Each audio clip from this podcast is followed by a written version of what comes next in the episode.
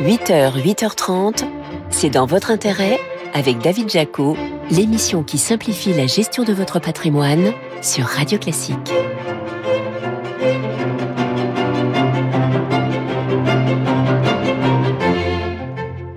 Bonjour, merci d'être là avec nous ce matin sur Radio Classique, nouveau numéro de C'est dans votre intérêt. Au programme de cette émission, on se demandera si le stress bancaire est définitivement derrière nous, après deux semaines de crise, les marchés financiers qui semblent avoir retrouvé un peu de sérénité.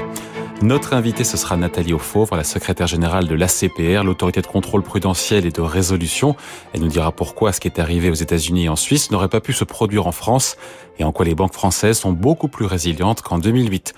Enfin, vous verrez que les comptes à terme redeviennent attractifs pour rémunérer vos liquidités avec des offres qui dépassent maintenant les 3% par an. C'est dans votre intérêt Le récap. Avec Amundi. Amundi, la confiance, ça se mérite. Mais d'abord, retour sur les infos patrimoniales clés de cette semaine avec vous, Laurent Saillard. Bonjour Laurent. Bonjour David. journaliste au magazine Le Revenu. Tout d'abord, on a eu cette confirmation, le livret A fait bien un carton en ce début d'année 2023. Et oui, David, le livret A a collecté 6,27 milliards d'euros sur février, un record depuis plus de 10 ans pour un mois de février. Sur les deux premiers mois de l'année, le livret A a ainsi recueilli 15,5 milliards d'euros de nouveaux versements, car il avait déjà engrangé 9,27 milliards d'euros en janvier. Il faut remonter, David, à 2009, au moment de la généralisation de la distribution du livret A à toutes les banques, pour trouver un montant de collecte supérieur sur les deux premiers mois de l'année. C'était à l'époque 20,7 milliards d'euros. L'encours du livret A bat ainsi un nouveau record à fin février 2023, à 391 milliards d'euros, en hausse de 50% en 10 ans. Bon, quelles sont les raisons de ce fort rebond? Alors bien sûr, David, c'est d'abord le relèvement du taux du livret A à 3% intervenu le 1er février dernier. C'est surtout ça qui a attiré les épargnants. En un an, d'ailleurs, le taux du livret A a été multiplié par 6. Mais c'est aussi la faible concurrence dans les offres de livrets bancaires qui explique cet engouement. Les taux promotionnels des super livrets ne sont applicables que sur de courtes périodes, deux ou trois mois, et ramenés sur 12 mois, ces taux sont bien moins compétitifs que le livret A du fait de la fiscalité qu'ils subissent. Autre raison complémentaire, avec la résurgence de l'inflation, les ménages ne veulent plus laisser dormir leur liquidité sur leur compte courant, ils arbitrent et transfèrent leur trésorerie au profit de l'épargne réglementée, le livret A, mais aussi son petit frère, le LDDS, qui a recueilli, lui, 1,9 milliard d'euros en février et 3,85 milliards d'euros sur les deux premiers mois de l'année. Le mois de mars devrait d'ailleurs encore être marqué par une collecte élevée et toujours soutenue par ce taux net de 3%. Avec ce niveau élevé d'inflation, donc, Laurent, est-ce qu'il se fait sentir sur les loyers, tiens? Eh bien, pour le moment, David, de façon moins importante, car les loyers d'habitation ont peu évolué. C'est ce que nous indique l'étude publiée cette semaine par Clameur, l'Observatoire des loyers du parc privé locatif. L'indice de référence des loyers, l'IRL, qui sert de référence pour les révisions des loyers, a été capé par le gouvernement à plus 3,5%, donc à un niveau inférieur à l'inflation, qui évolue en France autour de 6%. Ce bouclier protège ainsi les ménages locataires. Et qui paye la différence? Ce sont les, quoi, les, bailleurs Oui, ce sont les, les bailleurs, parce que le, le coût du bouclier, en réalité, il est pris en charge par eux pour qui la hausse des biens et des services est vraiment de 6%. Les bailleurs euh, prendront aussi d'ailleurs de plein fouet la hausse mécanique de la taxe foncière dont les bases ont été majorées de 7% par la loi de finances euh, pour 2023 à cause de la prise en compte de l'inflation. Et ils subiront peut-être aussi les décisions individuelles de certaines collectivités locales sur les taux. Certaines villes ont déjà annoncé de très fortes hausses de la part communale de la taxe foncière en 2023, plus 52% à Paris par exemple, plus 25% à Grenoble, plus 9% à Lyon. Et David, attention aussi à l'incidence tardive des charges énergétiques et des contrats de prestation dans les copropriétés, du fait du passage préalable requis en Assemblée générale pour l'ajustement des budgets, il y aura euh, un effet retardement. Tiens, puisqu'on parle de hausse des prix, y a-t-il du nouveau du côté du chèque énergie? Oui, David, le gouvernement a annoncé que la date de versement du chèque énergie serait repoussée de près d'un mois. Habituellement, ce chèque énergie, dont l'attribution est soumise à des conditions de ressources, parvient aux foyers éligibles avant la fin du mois de mars. Mais cette année, il faudra patienter un peu plus longtemps pour obtenir ce coup de pouce financier. Les premiers euh, versements arriveront à partir du 21 avril. En moyenne, la somme versée aux 5,8 millions de foyers éligibles est de 150 euros. Alors, euh, d'autres bonnes nouvelles, Laurent, pour euh, clore ce récap de la semaine eh bien, David, du côté de l'assurance vie, euh, l'autorité tutelle, la CPR, vient d'estimer à 2% le taux moyen des fonds en euros au titre de 2022. C'est moins que l'inflation, me direz-vous, mais ça confirme la remontée générale par rapport au taux moyen de rémunération qui avait été de 1,3% pour l'année 2021. Un chiffre qui devrait être précisé dans quelques jours d'ailleurs par France Assureur, la fédération du secteur.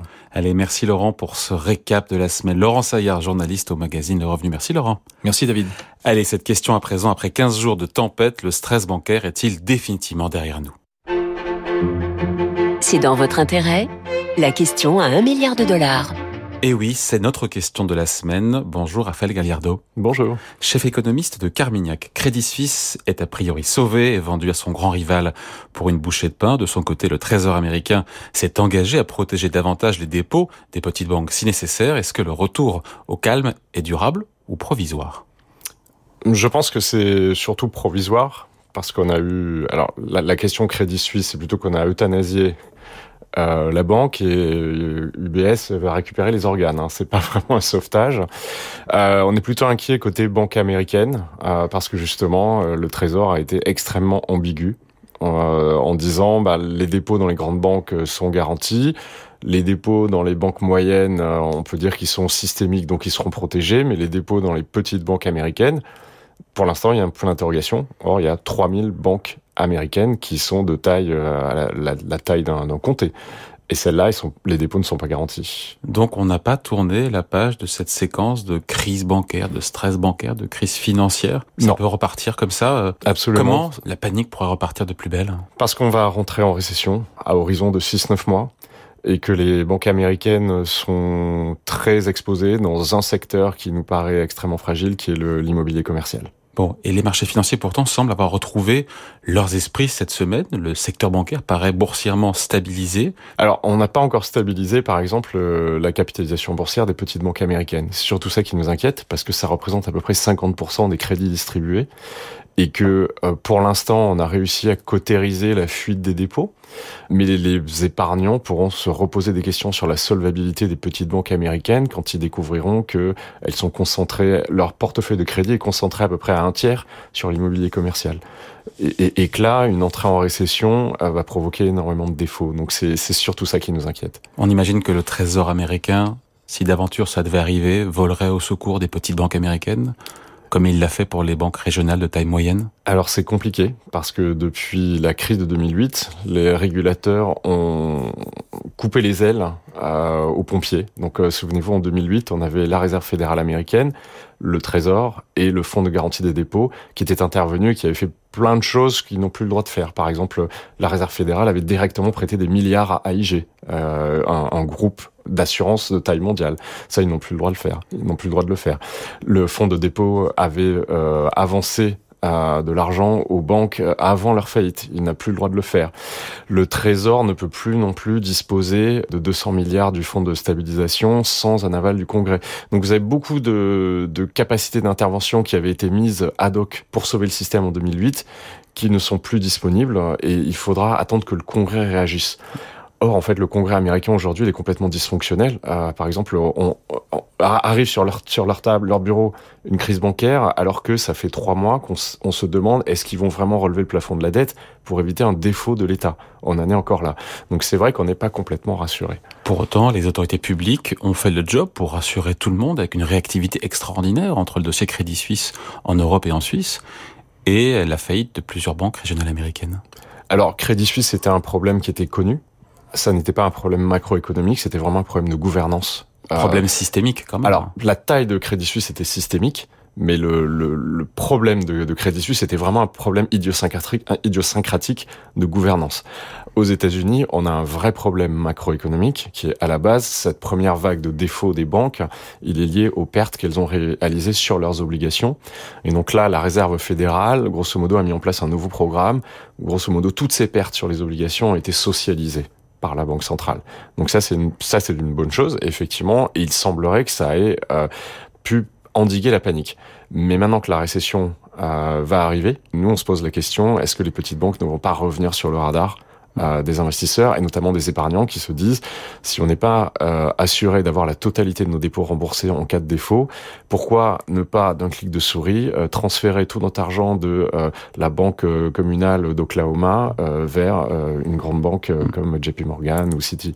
Récession américaine qu'on prophétise, que certains prophétisent tous les six mois depuis maintenant plusieurs années et qu'on ne voit toujours pas. Alors la récession a été décalée hein, pour deux choses. La première, c'est que effectivement le choc de la pandémie euh, a fait que le gouvernement a injecté 15 points de PIB dans la poche des ménages et des petites entreprises. C'est quelque chose qu'on n'avait jamais fait. Et ces 15 points de PIB ont été monétisés par la Réserve fédérale. Mais du coup, la Réserve fédérale, qui avait maintenu une politique monétaire trop accommodante trop longtemps, a laissé exploser une inflation qui aujourd'hui est de l'ordre de 5%. Et donc, euh, cette récession, elle a été décalée au prix d'une inflation qui est restée élevée. Mais maintenant, l'inflation, on ne peut plus continuer à euh, reporter l'échéance d'un retour vers les 2%. Donc la Banque centrale américaine, on l'a vu, au plein milieu d'une crise bancaire, ils ont été obligés de continuer à relever leur taux. Donc en fait, on, arrive au bout euh, de cette erreur de politique monétaire où de toute façon, la Banque centrale ne peut plus assurer ces deux objectifs qui sont la stabilité financière et la lutte contre l'inflation. Donc en fait, ce conflit va entrer à son paroxysme et cette collision, elle va se faire en fin d'année. Donc le retour à la normale sur les marchés financiers, le pétrole, les taux d'intérêt, les actions, les valeurs bancaires, tout ça est passager et pourrait se dégrader avec l'arrivée d'une récession.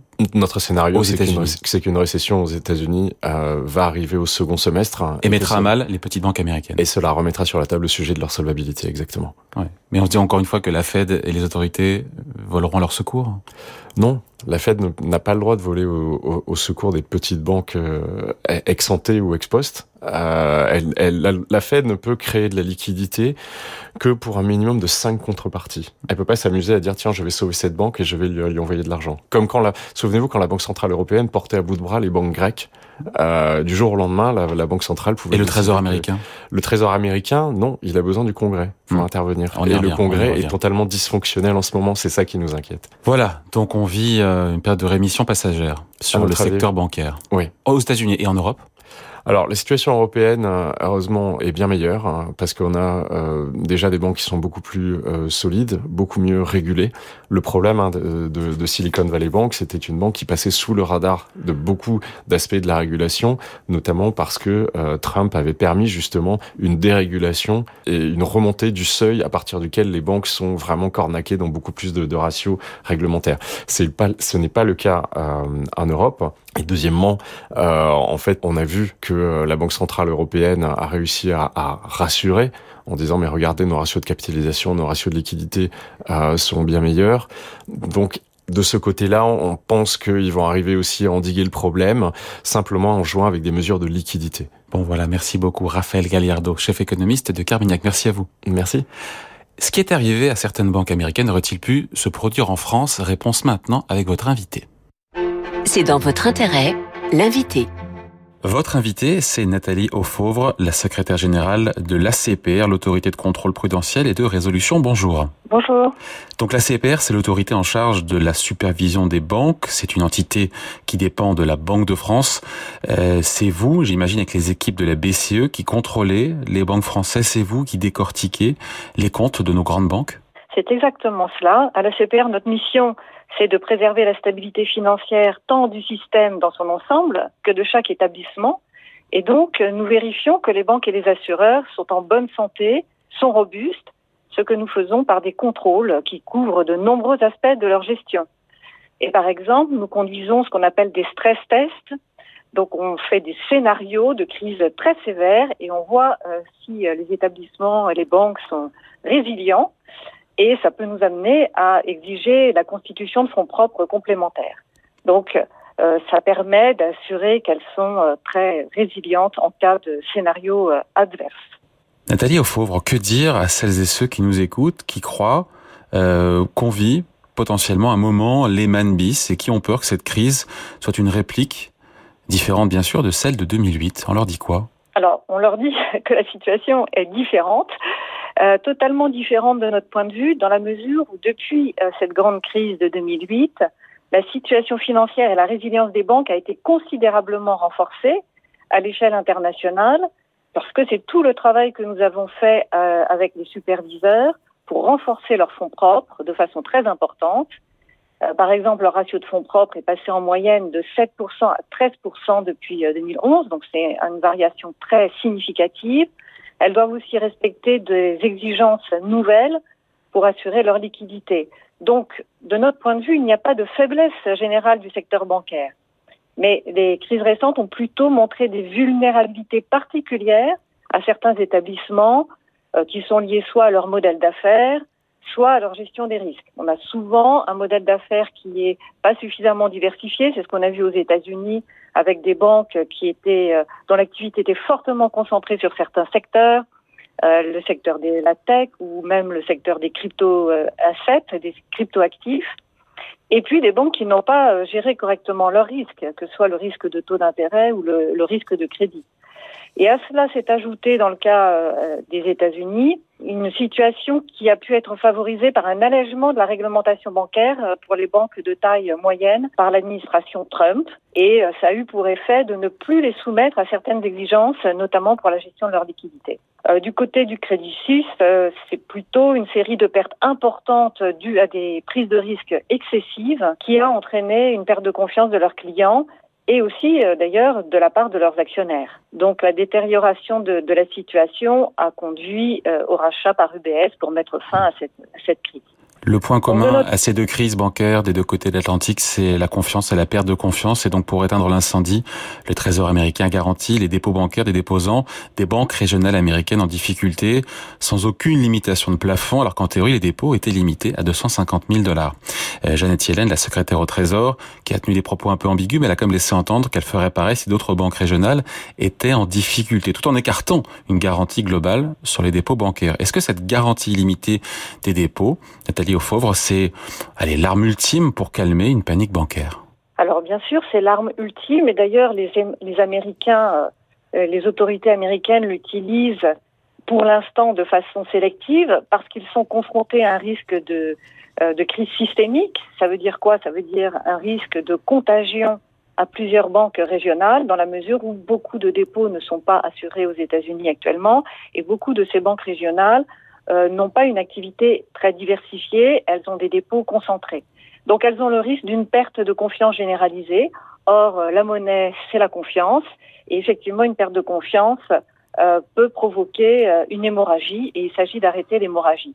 Mais l'objectif est clair pour nous en tant que superviseurs, c'est de ne pas avoir à utiliser cette mesure ultime extrêmement coûteuse.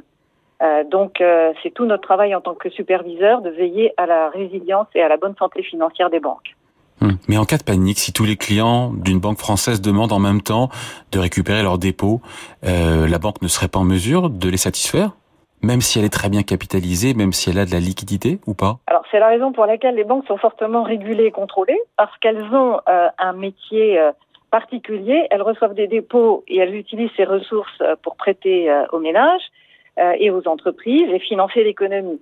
Donc cette activité comporte des risques, le risque de crédit, le risque de marché, le risque de liquidité, effectivement, si les déposants veulent retirer leurs dépôts, alors que les crédits n'ont pas encore été remboursés. Donc, nous, notre travail en tant que superviseur, c'est bien d'assurer que les banques ne prennent pas de risques inconsidérés et gèrent prudemment ces risques. Dans le cas des banques françaises, elles sont non seulement euh, fortes en termes de euh, fonds propres, mais elles ont aussi euh, des garanties et des réserves de liquidité qui sont très importantes.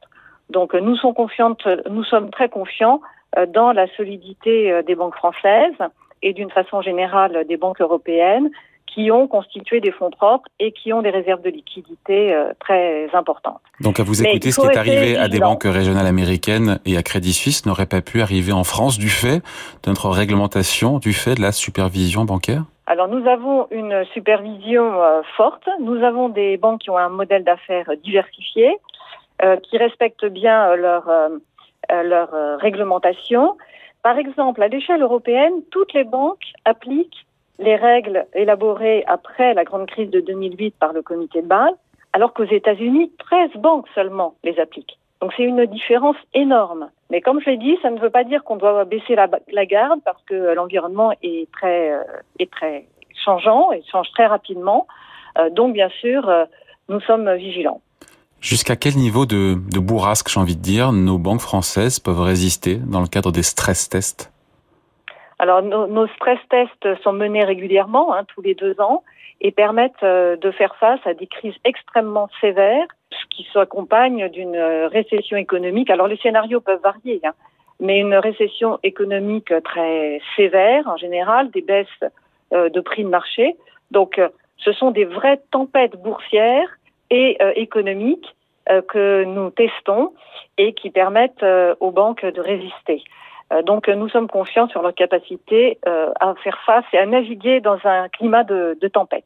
Oui, en France, il y a cette garantie des dépôts qui n'est pas de 250 000 dollars, mais qui est à 100 000 euros par personne et par banque. Et ce qu'on peut imaginer, c'est un scénario noir de science-fiction, évidemment, mais qu'en cas de crise bancaire en France, le gouvernement fasse comme le Trésor américain pour enrayer toute panique bancaire incontrôlable et donc étendre une garantie euh, plus ou moins sans limite des dépôts? Je, ne peux pas me prononcer sur euh, une telle décision. Encore une fois, euh, nous ne sommes pas du tout dans un scénario euh, de ce type. en France, nous avons la garantie des dépôts, comme en Europe, jusqu'à 100 000 euros, ce qui représente une couverture, une protection des épargnants tout à fait significative. Je ne pense pas que le scénario pourrait être transposé à la France, parce qu'encore une fois, nous avons des dépôts beaucoup plus diversifiés, euh, donc on n'a pas ce risque de liquidité euh, identique. Et euh, la mise en œuvre de la garantie des dépôts, c'est quand la banque ne peut plus rembourser elle-même les dépôts. Et donc, c'est vraiment une situation extrême. Nous ne pensons pas être dans ce risque-là dans le cas des banques françaises. Et on le souhaite évidemment. Merci beaucoup Nathalie Aufovre, secrétaire générale de l'ACPR, l'autorité de contrôle prudentiel et de résolution. Merci à vous. Merci. Allez, on parle à présent d'un placement qu'on avait perdu de vue, mais qui retrouve de l'attrait avec la remontée des taux d'intérêt. C'est dans votre intérêt. On ne vous impose rien. On les a délaissés pendant quasiment une décennie parce qu'ils ne rapportaient plus rien. Les comptes à terme font leur grand retour. Marie-Christine Sonquin, bonjour. Bonjour. Rédactrice en chef patrimoine aux échos. La hausse des taux d'intérêt leur a fait le plus grand bien. Résultat, les banques commencent tout doucement à les ressortir des placards. Rappelez-nous déjà le principe d'un compte à terme. Eh bien, le principe d'un compte à terme, c'est un contrat donc entre l'épargnant et un établissement euh, financier, le plus souvent euh, une banque. Vous allez en fait prêter euh, de l'argent à cette banque et en échange de ce prêt, vous allez percevoir une rémunération. Alors, le principe du compte à terme, c'est que vous allez placer votre argent pour une durée fixe. Si vous ne tenez pas cet engagement, si vous retirez votre argent avant le terme prévu qui est au minimum d'un mois, eh bien, en contrepartie, vous aurez une diminution de la rémunération qui a été convenue au départ. Ça, c'est le principe du, compte à terme. Bon, avec donc un capital garanti et un taux d'intérêt, une rémunération garantie. si tant est qu'on ne puisse pas dedans. L'intérêt de ce produit, c'est que c'est quand même très simple. Hein. Vous souscrivez ça auprès d'un établissement qui peut être d'ailleurs euh, votre banque. Euh, vous n'avez pas de frais. Vous savez combien euh, vous allez être rémunéré. Il n'y a, a, pas de formalité particulière. c'est quand même un, un produit très simple pour placer ses liquidités. Cet argent, à quoi il sert? La banque s'en sert euh, pour euh, octroyer des crédits? Alors, la banque, euh, ça dépend. Si c'est une banque, si c'est un établissement financier, euh, vous avez par exemple PSA qui, qui, qui, fait des offres. En fait, avant, l'argent était gratuit. Donc, les établissements n'avaient absolument pas besoin de, de, se procurer euh, de l'argent en proposant ce type de produit. Maintenant, c'est le contraire. L'argent vaut cher. Donc, les, les établissements vont chercher à attirer les clients et en échange, ils vont leur proposer une rémunération attractive. Le, le paradigme a complètement changé par rapport à ce qu'on pouvait observer il y a encore seulement quelques mois. Oui, donc ces comptes retrouvent de l'attrait. Plus la durée du compte à terme est longue, mieux c'est rémunéré, j'imagine.